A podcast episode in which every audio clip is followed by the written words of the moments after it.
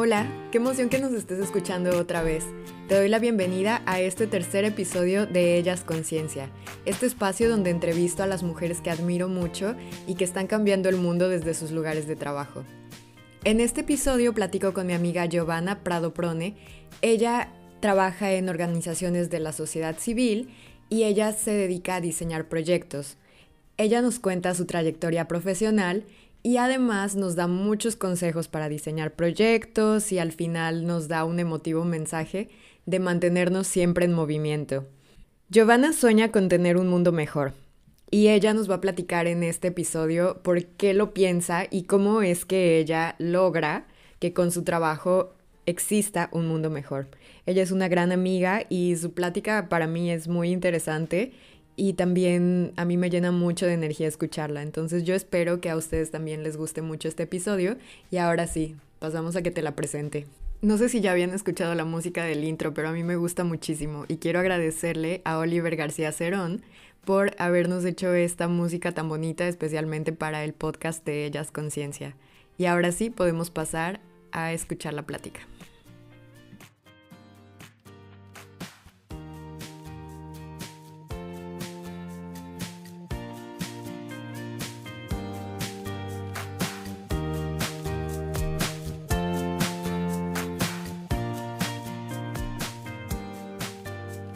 Hoy estoy bastante contenta porque tenemos aquí a Giovanna Prado Prone. Ella nos va a contar su historia, su historia es muy interesante, pero para eso le voy a pasar a ella la palabra para que nos cuente en tres minutos su historia como ella nos la quiera contar. Hola, Maika. Ay, tres minutos, mi historia. A ver, pues yo soy Giovanna, como ya dijiste, me dedico a diseñar y financiar proyectos de desarrollo principalmente me ha interesado pues todos los proyectos que tengan un componente o que busquen hacer justicia social y justicia ambiental, ¿no? Eso he tratado de, involucrarme en proyectos que, tengan como principios, digamos, esa filosofía. Eh, siempre he trabajado con organizaciones de la sociedad civil porque, pues la verdad sí me gusta mucho, o sea, sí sentí que, que era que, era mi mero mole, la verdad. Yo estudié relaciones internacionales y cuando estudié relaciones, bueno, cuando elegí la carrera, yo me imaginaba de embajadora de México en Francia, de, no sé, en, África, en Sudáfrica, de hecho, o sea, me imaginaba como en, en el ambiente mucho más político, ¿no? O en el servicio exterior mexicano. Y luego cuando hice unas prácticas en la Secretaría de Relaciones Exteriores, lo odié. no, y ahí me di cuenta como, me dio como crisis de carrera y dije, ay no, creo que me equivoqué, como que no, no me gustó tanto el protocolo o tener que tener así una forma de, de, de a otras personas.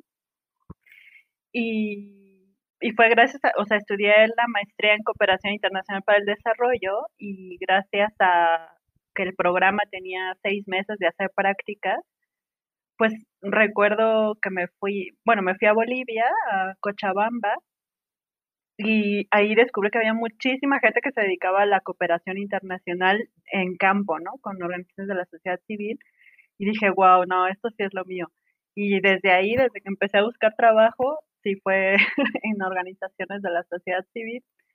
Y bueno, he estado en varios temas, que empecé trabajando en temas que que es de defensa de derechos humanos para personas migrantes, honestamente no me encantaba. O sea, sí es una, por supuesto, es una labor muy importante, sobre todo en, bueno, en el mundo, pero en México también.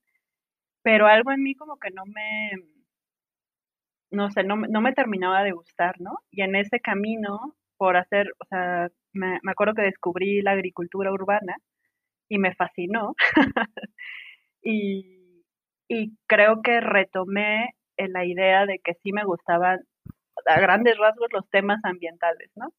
Y, pues desde ahí empecé a trabajar más bien con proyectos que tenían que ver con esto de, que justicia social, justicia ambiental, que te menciono. Y pues sí, me gusta mucho eh, involucrarme mm, en el diseño, en la financiación, en la ejecución de los proyectos. De manera muy romántica me gusta ver que, que, que mi trabajo ayuda a conectar iniciativas, ¿no? Para cambiar este mundo. O sea, me gusta mucho esta idea de que otro mundo es posible, así que trato de tomármelo muy en serio. Sobre todo cuando estoy como muy estresada por entregas o cosas así, digo, no, no, este otro mundo es posible y esto se necesita para que otro mundo sea posible. Este, pues me amo los huertos y también últimamente la cosmética natural.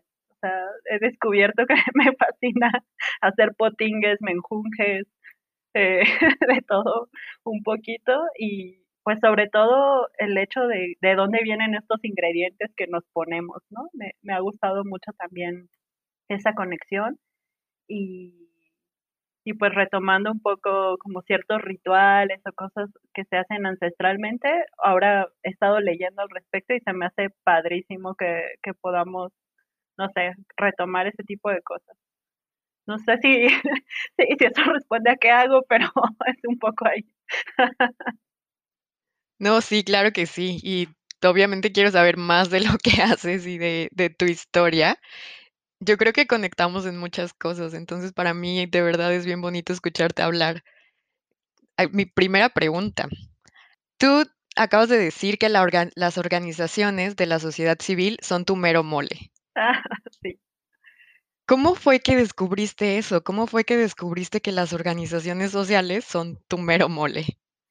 Mira, cuando estaba, tengo que decir, cuando estaba estudiando la maestría, la maestría de cooperación internacional habla, o sea, al final lo que se busca es tratar de debatir sobre las ideas de desarrollo que existen, ¿no? Tanto desde, o sea, que se impulsan, tanto del lado de desarrollo económico, desarrollo de cómo lo ven los estados, etcétera. Y por supuesto, también se criticaba el papel de las organizaciones de la sociedad civil en, en si hacemos, en si se hacía o no desarrollo, si ayudamos o más bien chingamos más, ¿no? Y entonces como que yo siempre lo veía desde el lado teórico, que lo veía desde el lado teórico que, que pues las organizaciones sociales era lo más democrático que este mundo te podía dar, ¿no? Pero cuando estuve en Bolivia y me involucré como voluntaria en organizaciones, la verdad el debate no tenía nada que ver con esta parte teórica, sino, o sea, la organización en la que yo estaba tenía, se llamaba Fundación Abril, le interesaba que la gente tuviera agua, que las comunidades indígenas que había alrededor de Cochabamba tuvieran agua, porque todo el agua estaba completamente centralizada a cierta, población, ¿no? Iba más, incluso dentro de la población rural estaba muy concentrada en aquellas que tenían, aquellas personas que sí tenían tierra, ¿no? Y entonces para mí como que ver que las organizaciones civiles de verdad se involucraban en querer hacer mejoras en la en, no sé, en la calidad de vida de las personas, pero que también tenían una conexión muy especial con, le voy a llamar recursos naturales, pero porque yo sigo viéndolo como recursos naturales, pero la verdad, las personas con las que trabajé sí lo veían como seres vivos, ¿no? O sea, el agua como un ser vivo, etcétera. Yo me da vergüenza decir que, que por más que quiero tener ese lenguaje, como que todavía no logro verme, no sé, al final creo que soy una chica urbana que sigue viendo el agua que sale de la llave, desafortunadamente, pero soy muy consciente de que hay muchas realidades y se ve que hay una cosmovisión muy bonita detrás, ¿no? Entonces, creo que a mí me movió mucho que había gente que sí era activista, pero desde una manera no, o sea, no activista política, sino que llevaba a la práctica, crea, o sea, llevar a cabo soluciones que sí se necesitaban en el momento, ¿no? Y o sea, sé que no estoy respondiendo mucho, pero creo que a mí la idea, o sea, creo que me gustó mucho las organizaciones civiles porque es una forma de activismo para solucionar cosas eh, en, en, el, en el corto plazo, digamos, en el mediano plazo, diría, pero que sí transforman estructuralmente realidades a largo plazo, ¿no? Y sí, creo que eso es lo, lo que vi es como soluciones, pues las quiero llamar prácticas, pero no pragmáticas, ¿no? Sino como que me gustó que existía esta, este vínculo en que sí había teorías, sí había ideales en los que se basaban, pero trataban de aterrizar esas cosas, ¿no? Y, y, y ok, estoy, no sé, tratando de mejorar la vida de 100 personas o 30 personas en esta comunidad y lo logran, ¿no? Eh, eso, eso creo que es lo que más me gustó de trabajar en las organizaciones, ¿no? Que se siente que tu trabajo sí está dando frutos. Sí, que puedes ver tus frutos también y puedes sentirlo y esa conexión con la gente, yo creo que eso es muy bonito. Sí. Y mencionaste también que estuviste en Bolivia, que estuviste trabajando ahí. ¿Cómo fue tu experiencia en Bolivia? A mí, la verdad, me, Bolivia me transformó muchísimo. Em, yo, además, fue un poco chistoso cómo llegué a Bolivia. Creo que ahorita un poco retomando mi historia, creo que nada lo he hecho pensando así con un objetivo de, ah, quiero lograr esto, sino todo ha sido un poco casualidad y, un poco instinto y así se ha, se ha, dado las cosas. Me acuerdo que fui a la Cineteca, una, pues, a ver una, un documental, ¿no? Y era un documental sobre agua y era específicamente sobre la guerra del agua en Cochabamba, ¿no? Cómo Cochabamba había logrado no privatizar el agua, ¿no? Y y yo ya estaba en la maestría, yo originalmente mi tesis la estaba haciendo en algo de democracia, una cosa bien teórica y bien aburrida, la verdad. y recuerdo haber visto ese documental y, y, participaba en el documental el que le consideran líder del movimiento que se llama Oscar Olivera. Yo dije, es que qué padre que que esta gente haya logrado expulsar a la Coca-Cola de su, de su país. Qué padre que, o sea, no sé, como que me llamó mucho, obviamente romanticé un poco el movimiento, pero me había gustado mucho, ¿no? Y, y como sabía que era en Cochabamba, pues busqué la manera de ir a Cochabamba. Y entonces, así llegué a Cochabamba, o sea, tenía, me gustó mucho eh, el documental, o conecté de alguna manera con la idea de defender el agua, más que con el documental en sí. Eh, después me acuerdo que cambié completamente todo lo de la tesis y todo, o sea, hice todo lo posible para poder lograr ir a, Cochabamba, ¿no? Y ahora mi tesis se cambió a que tenía que ser algo de agua, no me importaba con tal de justificar ir a Bolivia. Y cuando fui a Bolivia, eh, la verdad que muchas cosas me cambiaron desde, por ejemplo, yo tenía una idea del movimiento, o sea, del anarquismo como igual a violencia. Y en Bolivia empecé a entender que el anarquismo también era autonomía, ¿no? Más allá de las comunidades indígenas, sino la idea de, de, qué tan, cómo, cómo la autonomía nos da poder como personas y como ciudadanos, ¿no? Y creo que desde ahí empecé a, a darme cuenta que esta idea de autonomía se refleja en muchas cosas, ¿no? O sea, como decía, me gusta mucho ahora los huertos y el hecho de tú poder sembrar tu propia comida o contribuir, eso es una forma de autonomía. O sea, con la cosmética natural incluso, hacer tus propias eh, cosas es una forma de autonomía, ¿no? O sea, cualquier cosa que, que te deje depender menos del Estado e incluso también de los recursos, eh, creo que es una forma de autonomía y creo que eso es lo que más me cambió a nivel interno, ¿no? Y de forma exterior, creo que aunque yo me consideraba una persona pues abierta a la pluralidad, digamos, creo que en realidad no lo era. O sea, sí tenía, sí recuerdo llegar a Bolivia con una actitud un poco como ellos, los indígenas, y yo, ¿no? O sea, como, y no en el sentido de, superioridad, sino como mundos completamente distintos, ¿no?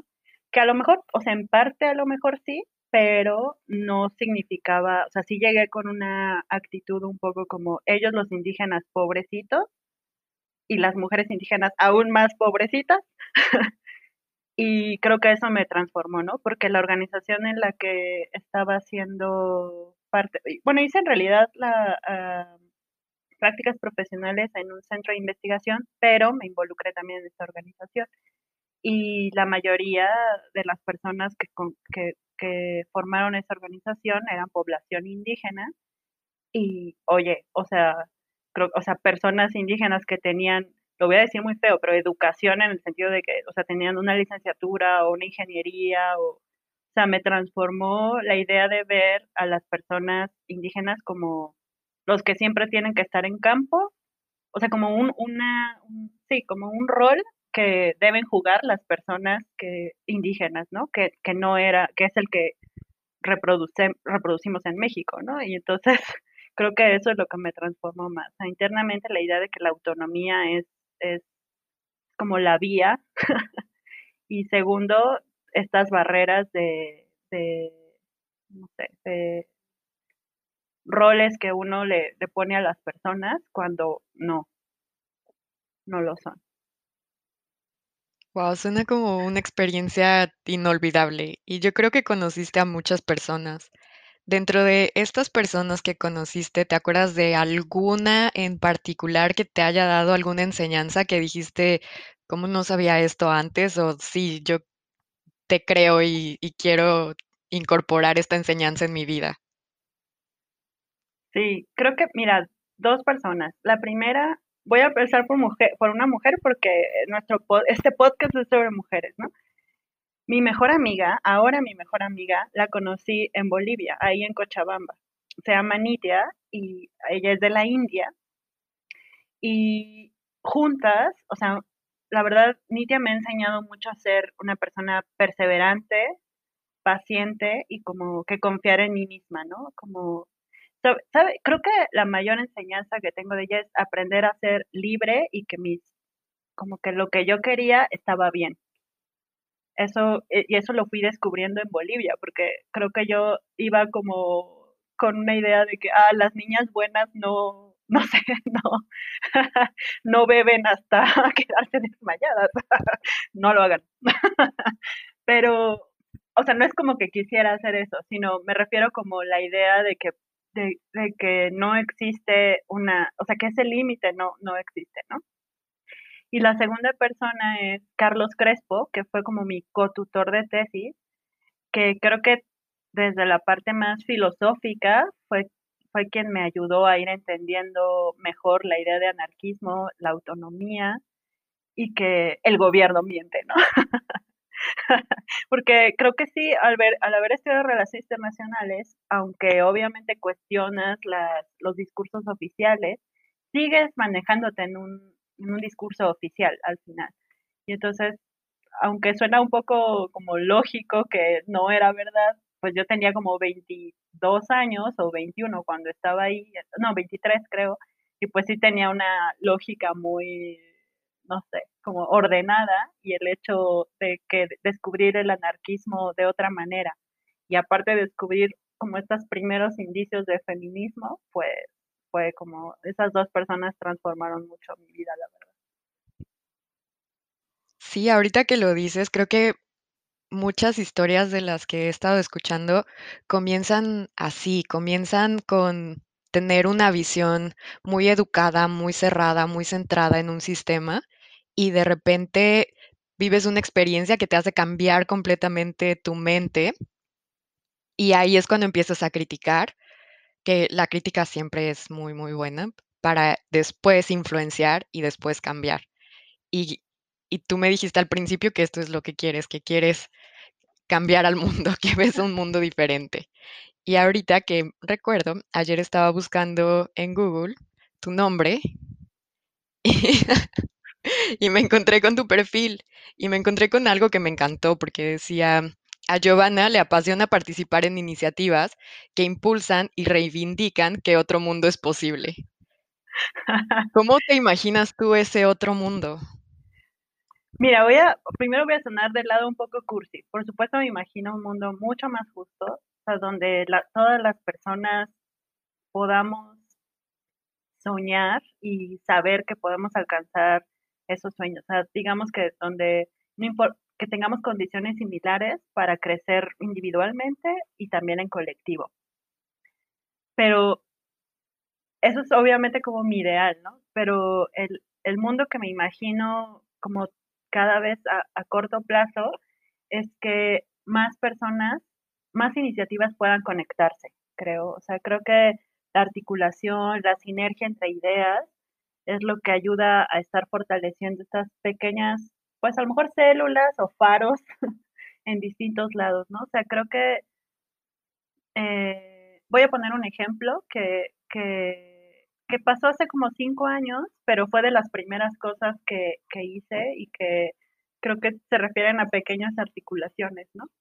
Me acuerdo que justo cuando estaba en Guamantla, donde, donde te conocí, eh, estaba participando en un proyecto que implicaba trabajar en 31 distintas eh, localidades, ¿no? Y en una de ellas, eh, yo, yo fui por, pues no sé, por, porque no conocía mucho en ese entonces las comunidades. Y me acuerdo que en ese entonces a mí me estaba gustando la idea de como conectar con el cuerpo, como reivindicar la idea de la menstruación, etcétera, y no tenía nada que ver con el proyecto que estábamos eh, eh, oficial ejecutando, ¿no? O sea, era un proyecto de la FAO que tenía que ver con acciones para la seguridad alimentaria, este, cosas, o sea, mejores prácticas productivas, etcétera. Pero yo veía como, que en ese entonces a mí me estaba gustando eh, o veía la necesidad de que las personas, las mujeres sobre todo, supiéramos más sobre lo que pasaba en los, nuestros cuerpos, ¿no? Y en la mayoría de, era curioso porque en la mayoría de estas organizaciones, eh, perdón, de estas comunidades, quienes se reunían a aprender de estas nuevas prácticas eran las mujeres. Entonces, solo en una comunidad, una amiga mía estaba, pues, le estaba interesando mucho la idea de la pedagogía menstrual y le invité ahí a hacer un taller en una de las comunidades y ahí se quedó como por un año. Entonces, o sea, creo que es algo muy chiquitito, pero me refiero como articulaciones en cómo, o sea, gente que tiene distintas iniciativas de, de transformar a nivel personal y a nivel colectivo o incluso hacer impactos más grandes como lo que decía de mejores prácticas productivas, podemos como abrir estos espacios para aprovechar y hacer eh, cambios de manera mucho más, como por varios frentes, ¿no? Como se le llama integral, holística, pero yo lo veo como básicamente como no, no existe una única necesidad ni para las personas ni para las ni para una, una, una comunidad, ¿no? Entonces, creo que la idea de poder abrir a, a distintas ideas y nuevas formas es lo que ayudaría como a ir transformando estas, estas ideas, ¿no? O sea, como se refiere como a abrir el conocimiento, las oportunidades eh, y sobre todo permitir que todas las personas puedan experimentar otro tipo de, de relaciones, ¿no? Lo, lo, hice un poco confuso, lo siento, pero creo que sí, o sea que creo que creo que otra vez voy como a no encajar las, las, las situaciones, ¿no? O sea, no porque eres una mujer en campo u hombre en campo, te vas a dedicar solo a temas que tengan que ver con la producción, ¿no? O sea, eres una mujer que es persona también, que menstrua, que, que le gusta el sexo o no, que, o sea, que se preocupa por sus finanzas, que tal vez, no sé, eh, no sé, o sea, como que hay muchos eh, temas en la vida y en el desarrollo alrededor que, que necesitan esa articulación de distintas ideas, ¿no? Claro, no es como que tengas una cajita y que digas, no sé, en mi caso, yo soy científica y todo lo que está fuera de la ciencia no, no me interesa y no me afecta. Al contrario, soy humana, estoy en contacto con los humanos y, y, tengo que saber qué es lo que está pasando también aquí y así como trabajo para la ciencia, también trabajo para los humanos. Entonces, creo que es esa, esa conexión de lo que nos hablaste ahorita y de esa manera es como, como tú ves este cambio en el mundo, como el hacer más conexiones, o por lo menos eso fue sí. lo que... Como tumbar barreras, creo que sería la, la conclusión. O sea, mi idea de cambiar el mundo es tumbar barreras, tumbar barreras. tumbar. Sí, y me gusta porque cuando hablamos entre nosotras y hablamos sobre estos temas que nos emocionan, pues lo hablamos así con mucha emoción y, y, como si como si no existiera ningún problema, como que vamos a cambiar el mundo. Sí, es muy fácil cambiar el mundo, pero hay muchos retos. Y en cuanto a retos, ¿cuál crees que ha sido como el, el, mayor o el que se te viene a la mente? Porque siempre hay muchos retos. Entonces, ¿tú cuál crees que es, que es ese reto que tienes en tu cabeza o que de repente lo tienes ahí? O sea, que, que, enfrenta, que yo he enfrentado ya. Sí, que ya has enfrentado. Um, creo que podría ser dos cosas. Una parte ha sido como de manera individual, me he dado cuenta que yo misma eh, desconfío mucho de mis capacidades a veces. Eh, me recuerdo, por ejemplo, la primera vez que llevé, no voy a decir sola, pero digamos que fui responsable de hacer un proyecto, me daba miedo la cantidad de dinero que tenía ese proyecto, ¿no? Creo que eran como 3 millones de pesos. Y yo decía, Dios mío, es que ¿cómo lo voy a hacer para manejar 3 millones de pesos? Ahora ya digo, ay, era bien poquito. Pero la verdad es que, o sea, en ese momento sí, sí decía, es que es mucho dinero, o sea, ¿cómo me voy a hacer responsable de ejecutar este dinero? Y, y sobre todo de, mm, o sea, como de cómo iba a organizar al equipo, o sea, básicamente cómo iba a hacer cargo de un proyecto, ¿no? Y yo pensaba luego, luego como, y si sale mal, y si mis ideas no están bien, y si no tengo la experiencia, y si muchas cosas, y. Y así en general creo que me he dado cuenta que muchas veces yo misma como que desconfío de, de, de si puedo o no hacer algo así, ¿no? Como sea tan muy chiquito, hasta, incluso hasta de sembrar una lechuga, digo, ay, si le cae plaga, o sea, como que ese tipo de cosas, ¿no? Pero tal vez eh, ya, ya ejecutando cosas, recuerdo que uno de los retos que me costó mucho tuvo que ver, hace, recuerdas que, bueno, que tú y yo nos conocimos en el Mercadito Verde de Guamantla. Sí, me acuerdo. Esa fue una iniciativa propia, ahora me la voy a apropiar porque la verdad sí la empecé yo solita y ya luego se unió gente, pero como que yo tenía la idea de crear un, pues un mercado eh, donde productores de, de con quienes trabajábamos en el proyecto pudieran hacer la venta de sus productos, ¿no? Y, y, pues que tendría el plus, tal vez, o sea, no es orgánico porque no había certificación, pero sí de una manera agroecológica y tratar de hacer talleres y no sé, como cosas que, que yo creía que, que se necesitaban en el mundo, ¿no? Creo que el primer reto me di cuenta, uno, que o sea, como que a nivel personal aprendí que, que aunque mis ideas parecieran que son las buenas, tenía que aprender a, abrir esa idea, porque lo que yo creía que, que era lo que se necesitaba o lo que era como lo alternativo o lo que sí era desarrollo, etcétera, no era necesariamente ni lo que querían los productores, ni, ni lo que estaba preparado Guamantla, digamos. y lo digo así porque me, o sea, tardé casi un año en poder gestionar que nos dieran ese permiso. Entonces, creo que eh, los retos más importantes ha sido como tener paciencia y convicción de que lo que estás haciendo sí, era pues como algo que sí querías y que iba a traer eh, como cierto beneficio, pero sobre todo en el camino aprender a escuchar y permitir que otras personas se involucraran en ese, en ese camino, ¿no? Porque yo estuve durante un año gestionando con el gobierno municipal de Huamantla, tratar de abrir un, mercadito y pues no permitía que, o sea, que era solo mi idea, ¿no? Y no permitía como que más personas se involucraban. Y fue, y se logró poner ese mercadito hasta que permití que más personas se involucraran y abrirme a que mi idea era mayor, ¿no? Entonces, creo que como que los, eso lo veo mucho también en las organizaciones de la sociedad civil y todas las personas que queremos hacer un mundo distinto, es que como que nos cerramos mucho a que nuestra idea de desarrollo o nuestra idea de iniciativa social o nuestra idea de, de mejorar las cosas es la idea, ¿no? O sea, es, así es como debería de ser y nos cuesta mucho aceptar que hay que no vamos a imponer una idea, ¿no? Sino que, o sea, queremos que la gente se sume a nuestra idea, pero sin querer ceder eh, parte de ella.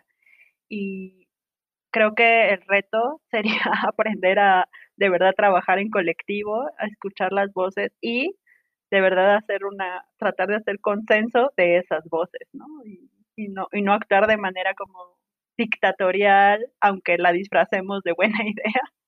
Creo que sí, la paciencia y, y, de verdad abrirte a la colaboración es el reto principal, aunque seas de organizaciones, aunque seas de colectivos, aunque vengas de del mundo más horizontal y de base que te quieras imaginar, eso es el, como que el reto más fuerte, creo.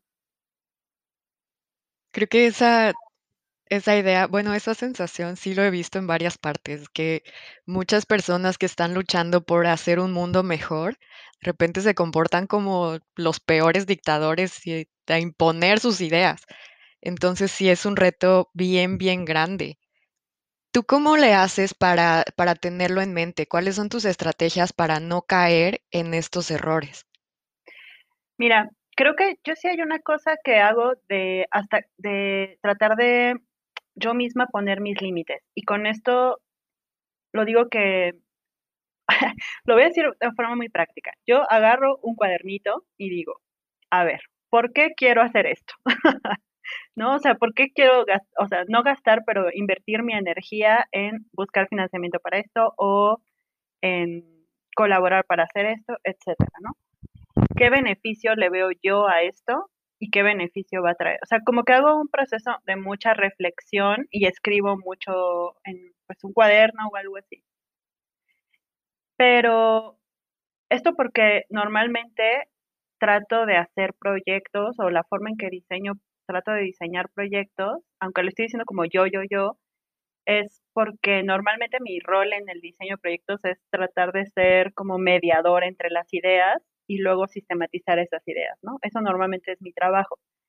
Pero cuando lo hago como, como de iniciativa personal, o sea, cuando no es, no es algo que me están pagando por hacer, eh, trato de poner cuáles sería sea, yo misma, cuál es el límite en el que sí voy a ceder y en el que no. O sea, por ejemplo, a lo mejor en el caso del mercadito de Huamantla, algo que yo sí quería era poder hacer talleres. Eh, bueno, para obviamente la gente no sabe, pero bueno, era un mercadito que se ponía sábados y luego también los domingos y bueno, la idea era eh, que la gente vendiera ahí sus productos y yo quería que ese espacio se volviera como un espacio muy vivo donde hubiera arte y hubiera talleres y educación ambiental y no sé qué. Entonces, como que para mí mi límite o algo que yo no iba a ceder era que yo quería que se hicieran talleres ahí. En donde sí iba a ceder era que no fuese tener que ser el tipo de talleres que yo consideraba que eran importantes, ¿no? Entonces, a, las otras personas que estaban interesadas en, este, en, llevar a cabo este proyecto, pues les dije que, estaría bueno que ellos también hicieran qué cosas sí cederían, y, o sea, qué cosas sí quieren a fuerza, ¿no? Y me acuerdo que hay una estrategia que se llama modelo Canva, que se usa mucho en negocios, y yo decidí a tratar de aplicarla acá. Y algo que me sirvió fue, yo expliqué cómo era esa estrategia, o sea, les dije, ah, pues el modelo Canva se trata de poner las ideas, así como lluvia de ideas, y luego uno como ir, ir identificando cuáles tenían relación. Y lo que hice para no sentir que yo era la que estaba llevando el proceso, fue como, ay, ¿a quién le gustaría llevarlo? Entonces, como en pequeñas cositas que, que tú sabes porque yo sé que yo lo hubiera hecho mejor y ahí sale mi, mi ego, lo sé, pero yo sé que yo hubiera hecho mejor, pero no por, o sea, no porque otra persona tuviera la capacidad, digo, porque yo llevo 10 años haciendo esas cosas, ¿no? O sea, era por experiencia. Pero creo que, o sea, eh, algo que tú te consideras experto o que lo haces un poquito mejor, permitir que otra persona lo haga, eh, ayuda mucho a, a que en ese proceso de colaboración la gente no se sienta como con miedo o pena de decir lo que quiere también para, para pues ya sea un proyecto, una iniciativa, una solución, lo que sea, ¿no? O sea, creo que el proceso de colaboración tiene, tiene que ver con, con tú dejar de hacer lo que sabes hacer y mejor ah, eh, permitir que otras personas que no lo saben hacer lo hagan para que lo que tú no sabes hacer te toque hacerlo. y entonces esa es la única manera de entender, o sea, cómo piensa el otro, creo. Porque si siempre haces eh, el rol que, que, o potencias lo que siempre, lo que sueles hacer, pues, no permites esa colaboración. Entonces, sí, creo que para mí así técnicas muy escribir y ceder, lo que, el control, ¿no? De lo que uno sabe hacer. Escribir y ceder el control. Wow. Sí. Son muy buenos consejos. Pero es muy difícil, ¿eh? Es muy difícil. Sí, sí, bastante. Y hablando de consejos. Sí, bueno, tú ahorita ya tienes mucha más experiencia que cuando empezaste el mercadito en Guamantla. Creo que el mercadito en Guamantla fueron, fue hace cinco años o algo así. Mm, sí. Si tú pudieras ser tu, pues como, como tu coach en este momento, como tu mentora, si, si tú pudieras darte algunos consejos en ese momento que estabas empezando el mercadito en Guamantla, ¿qué consejos te darías? fíjate que, creo que el, el primero tendría que ser como tener más o procurar más el autocuidado. Es, es que es muy fácil cuando estás como enamorada de un, o sea, cuando tienes muchas ganas de hacer algo, eh, matarte en el proceso, ¿no? Como, ah, porque además de cumplir tu trabajo, también quieres llevar a cabo este proyecto que también se vuelve trabajo. Entonces, creo que lo primero sería como tener la paciencia a que se dé el tiempo que se tendría que dar, ¿no? Porque creo que yo con, por la, luego soy muy desesperada y quería que fuera casi, casi, ok, lo gestioné el lunes, ya el sábado va a ser la primera sesión, ¿no? quería así que fuera muy, muy rápido. Entonces, con el autocuidado me refiero como que en ese proceso, eh, pues sí, descansar, sí tener como tus espacios de ocio, sí tener... Eh, eh, sobre todo, volviendo a esto de ceder el control, como confiar en que va a estar pasando, ¿no? Entonces, creo que a mí en ese proceso, recuerdo que me enfermé de la vesícula, o sea, tenía corajes por todos lados, porque decía, es que, ¿por qué nadie quiere el mercadito? Si es una genial idea, ¿por qué todos me dicen que no? y ahora, ¿por qué me ponen un nuevo permiso? Entonces, creo que una parte sería el autocuidado, la otra sería eh, aprender a, o sea, buscar personas que ya habían hecho algo similar para, yo creo que hubiera sido muy bueno crear una especie de conversatorio con personas que habían hecho algo similar, pues para que me dieran más consejos, ¿no? Y una especie de red de apoyo al, al respecto, porque aunque obviamente tenía mucho el apoyo de amigos que me decían, no, sí, sigue, sigue, sigue, pues al final ellos estaban en sus cosas, ¿no? Y pues no tenían ni idea de qué era agricultura urbana o que por qué un mercadito, por qué, o sea, no, o sea, entonces yo creo que sí sería autocuidado y buscar gente que ya había estado haciendo algo similar para crearte tu, tu propia red de apoyo, ¿no? De, de este nuevo proceso. Eso sí quisiera ser como muy emprendedor social. y creo que la otra es también o sea, yo por ejemplo, si no se hubiera podido dar el mercadito, creo que me hubiera frustrado mucho. Entonces, creo que también pensar en que no hubiera pasado nada. O sea, como, pues si no es esto, hubiera sido otro proyecto, ¿no? O sea, ya habrá algo que en lo que sí puedas participar, qué sé yo.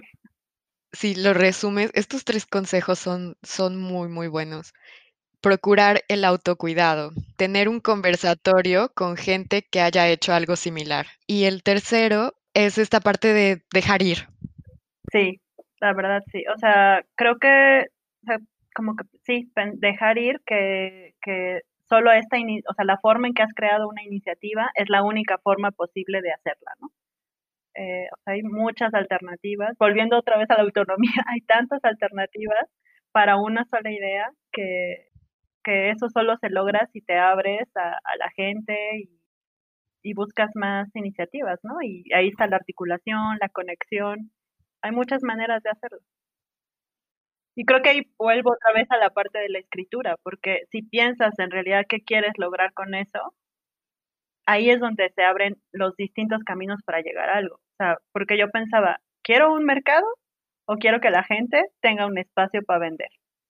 o quiero que la gente tenga, o sea, compartir cierta educación ambiental. Y ahí priorizaba qué es lo que más quería, ¿no?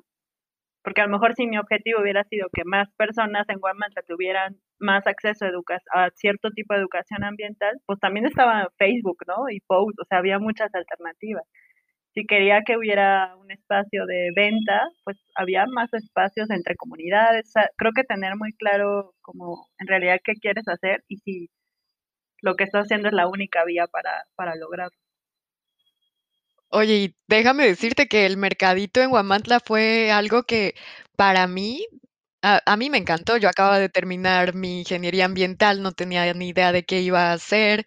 Entonces, el saber que, que mis ideas también congeniaban con las de alguien más, que no solamente era yo en una ciudad donde era bastante difícil empezar con el tema ambiental, me hizo, me hizo crecer muchísimo y el conocerte a ti en el mercadito creo que fue una de las mejores cosas que me pasó ese año en Huamantla, porque me ayudaste bastante a, a sentir que yo también podía hacer cosas, que yo también podría empezar con, pues a expresar estas necesidades de compartir mi pasión por el ambiente o de querer un mundo nuevo. Entonces, el mercadito que pusiste en Guamantla, yo lo llevo, yo lo llevo conmigo como una experiencia muy padre. Ay, muchas gracias, Maika. La verdad es que sin querer, a mí también, o sea, creo que yo al principio debo decir que sí lo hacía como en plan un poco de ego, de es mi mercadito, ¿no? O quiero hacer esto, como ya ni siquiera sé si lo estaba pensando más por currículum o de verdad por ayudar. O sea, llegó un punto en que ya ni sabía.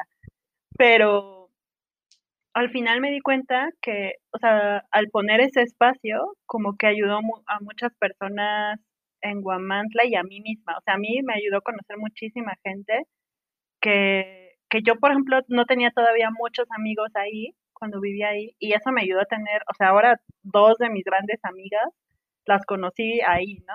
a ti, bueno, no, o sea, yo te admiro muchísimo, o sea, me encanta que hagas cosas de la bici, me encanta que andes en, eh, o sea, me encanta tu Instagram, yo soy fan de tu Instagram, de tus fotos, de verdad, o sea, a mí me gustó mucho conectar con muchísima gente que, que, que también me transformó de muchas maneras. Y también me di cuenta que había muchísima gente que hacía cosas, pero que no se podían visibilizar. O sea, me acuerdo que conocí a una chica que estaba haciendo turismo sustentable, pero no había logrado como, pues que, que, darse a conocer, ¿no? Y con lo del mercadito de Guamantla, debo decir que, o sea, tuvo mucho auge gracias a que también, como también lo hice con el apoyo de una organización civil, tuvimos como cierta cobertura, o sea, de medios, me acuerdo que participé en radio, así, y otra vez volviendo a las conexiones, yo me acuerdo que, o sea, hubiera sido muy fácil solo dedicarme a, bueno, dedicar, yo y los compañeros que después se sumaron a, a seguir manteniendo vivo lo del mercadito, ¿no? Porque, o sea, hubiera sido muy fácil solo promover el trabajo de una ONG cuando el mercadito no tenía, o sea, yo trabajaba en la ONG, pero el mercadito no fue iniciativa de una ONG. Me aproveché de su nombre, eso sí, para tener más, o sea, como un respaldo institucional, porque se necesitaban muchas cosas. Pero creo que yo, eh, o sea, como que con esta visión, muchos de mis compañeros, de hecho, me decían, oye, ¿por qué no hacemos que pues esta chava que hace lo de turismo sustentable, pues hay que meterla también en la entrevista de radio que nos van a hacer. Y así empezamos como a... Eso sí no, no fue mi idea, o sea, otro amigo de ahí de, de que estaba también, como que le gustó la idea del mercadito, dijo, ay, pues invítala también a la entrevista de radio y a ver qué pasa y así. Y la verdad es que sí, o sea, hubo más gente que se empezó a involucrar sin querer y que le ayudó mucho y entre esas personas ahora también crean nuevas conexiones. Ahora vi que esta chica, Jessica, que hace eh, turismo sustentable en Guamantla, Nanacamilpa, o sea, en toda la zona de por ahí, eh, ahora también está, o sea, está con una chica que se llama Gloria, que se dedicaba a vender nopal y ahora hace como parte del turismo en su nopalera y luego hay otro chavo que era chef y pues ahora también hace ahí con slow food con el nopal y entonces se me hace muy padre que, o sea, sin querer fue como un espacio de, que se necesitaba y que la gente le llamó la atención y yo solito, o sea, había mucha gente eh, que le interesaba hacer cosas distintas, solo no tenían, o sea, no salían los periódicos, no salía, no sé, no, no sabían por dónde buscar gente igual como a ti te pasó. Y creo que ahí escuché tu primer podcast y creo que ahí hablamos mucho como de los referentes. O sea, cuando si no si no si no hay si no sientes que hay gente haciendo algo similar como o que puedes conectar con esas personas, te sientes muy aisladito y en cambio sí los referentes ayudan mucho a pues abrirte a, ser más vulnerable como tú te autollamaste. Eso me gustó mucho. Sí, todo este tema de la vulnerabilidad, los libros que hay y demás es, es, bien interesante. Entonces, tal vez después explico ahí un poco qué, qué pasa por mi cabeza cuando hablo sobre vulnerabilidad. Oye, pero ah, es que hay tantas cosas que, que platicar, pero tal vez algo que has estado mencionando mucho en, a lo largo de, esta plática es el autocuidado. Eh, ¿Cómo se ve el autocuidado para ti? Yo sé que el autocuidado es diferente para, para cada persona, cada persona elige lo que le hace bien. ¿Cómo se ve el autocuidado para ti? Mira, ahora, o sea, creo que es un tema, creo que para mí ha ido evolucionando. O sea, yo recuerdo, empecé con el autocuidado un poco como cayendo en la mercadotecnia de que autocuidado era ponerte mascarillas y, y no sé, y comprarte un masaje o comer Nutella, ¿no? No sé. o sea, que ahí, o sea, como que al principio sí lo veía más como cosas que, que porque me lo merezco. Este, pero poco a poco eh, sí ha ido, sí ha, ha ido evolucionando esta idea en que tiene que ver con hacer cosas que me nutran. Y y con, con, nutrirme tiene que ser como nutrir más bien el espíritu, por así llamarlo. Y yo, o sea, transformo la, idea del espíritu con experiencias que me hagan sentir otra vez motivada por, para, hacer, para hacer cosas, ¿no? Porque es muy fácil, pues a veces, no sé, supongo que a mucha gente les pasará con la escuela que a veces dices, ay, no, ya otro examen más, o sea, que te sientes muy abrumado con tantos deadlines por entregar. Y cuando empiezas a trabajar pasa lo mismo, o sea, hay muchos deadlines por entregar, luego, o sea, entonces, eh, o sea, tú sabes que a lo mejor amas tu carrera, tú sabes que en tu caso que estás disfrutando mucho el doctorado, pero llega un punto que a lo mejor te empieza a dar miedo de y luego qué o y si esto no me sale bien qué este o lo mismo no de que estás súper lleno de, de responsabilidades y, y olvidas por qué estás haciendo estas cosas o por qué originalmente decidiste hacer esto. Entonces, para mí el autocuidado tiene que ver con buscar esos espacios que me ayuden a recordar y a nutrir eh, mis ideas y, y otra vez a motivarme, ¿no? O sea, pueden ser cosas incluso sí pueden ser cosas muy simples como mi spa en casa. o sea, cuando me siento muy cansada y lo hago, digo, ay, no, como que me da otra vez pila, ¿no? Pero a mí, por ejemplo, tener una conversación así, es, me parece, o sea, es algo que me recarga, ¿no? Esto para mí es completo autocuidado, porque pues es conversación, me nutre, o sea, mañana seguro voy a estar pilísimas en la del trabajo, así de, sí, voy a meter un montón de ideas. Sea, creo que este tipo de cosas, eh, hacer cosas que disfrutes, pero también atreverte a hacer cosas que, que, que, te van a dejar buenas experiencias y abrir ideas. Creo que sí, para mí es nutrir. Autocuidado para mí es igual a nutrición. Qué padre, Jovas. Oye, y tal vez las últimas preguntas. ¿Qué, ¿Qué, te dirías tú si vieras a tu yo de hace cinco años como que está un poco Em, como que de repente la pasa bien, de repente no tan bien. Ahorita ya con más experiencia y ya con todas estas ideas de autocuidado y, y demás, ¿qué, ¿qué, le dirías a tu yo del pasado? Fíjate que hay algo que, bueno, no dije que no es que me arrepienta, pero sí tuve un periodo en el que me sentía un poco perdida en la carrera, como no, no en la carrera profesional, sino en sí ya ejerciendo. Y estuve como casi un año sin hacer nada. O sea, como que, y eso después como que me afectaba en el sentido de que, ay, como que no tengo currículum durante un año, no, eh, pues no generé nada, o sea, como que como que fui muy dura pensando en que no había hecho nada ese año y un poco en retrospectiva había hecho mucho ese año. Cosas para mí misma, me, me acuerdo que me metí a colectivos que ahí es donde empecé a aprender sobre huertos, aprendí, aprendí a hacer eh, más cosas de cosmética natural, o sea, sí hacía cosas, solo tal vez no era como lo típico de producir, de ganar dinero o así, ¿no? Entonces, creo que me diría que estaba bien, o sea, era como, está bien sentirse como un poco perdida y luego ver qué era, si en realidad te gustaba, pero también me daría el consejo de siempre mantenerte en movimiento.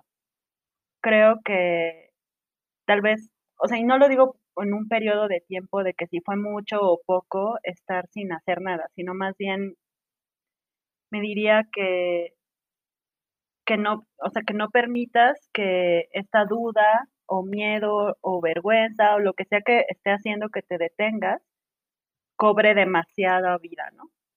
Eh, al grado de que te, te, aleje tanto de lo que estabas originalmente haciendo. Así que diría, está bien parar, hacer este tipo de, así paro total, está bien, siempre y cuando no estés como sintiéndote estancada o evitando ese movimiento, ¿no? Que creo que es lo que yo hacía.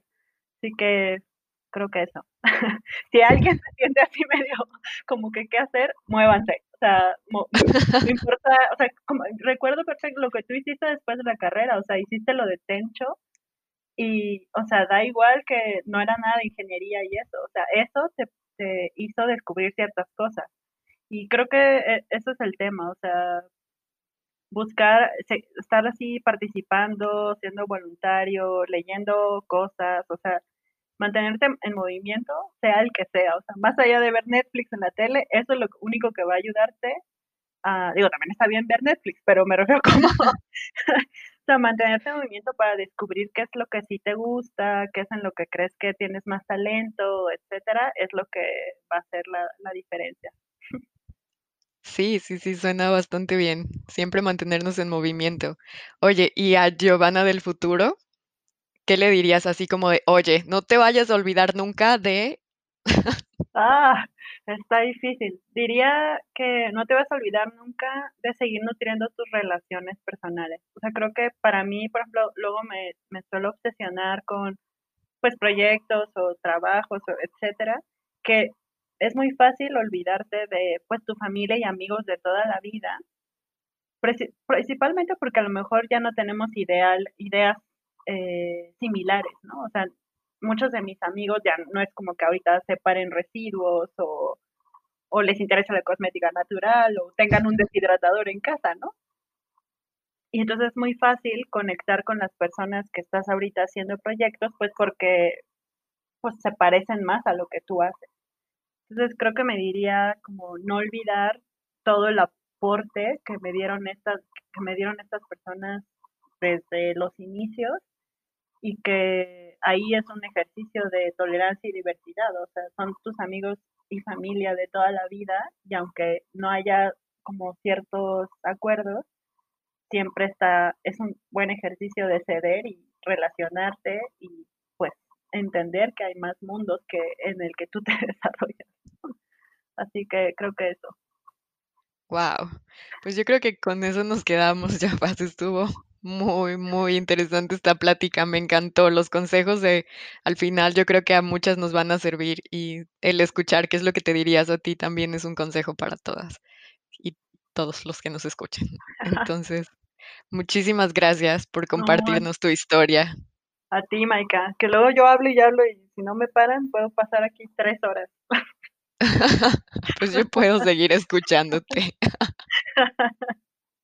No, la verdad está súper padre que tengas esta iniciativa. Se me hace muy importante que la gente sepa más historias y pues, no sé, que vea que todas están bien. Muchas gracias.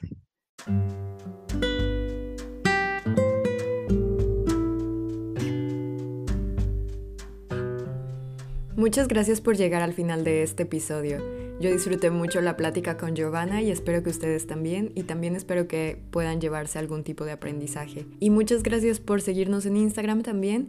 Si no nos sigues, síguenos en arroba ellasconciencia Y en Instagram es donde yo comparto más sobre los temas que me interesaron de las pláticas de mis amigas. Y es donde yo también comparto algo que me encanta, que es la conciencia ambiental y hablo sobre temas ambientales. Entonces espero que nos sigas en Instagram, arroba ellasconciencia. Y muchas gracias por escucharnos y por seguirnos y que tengas un muy buen día.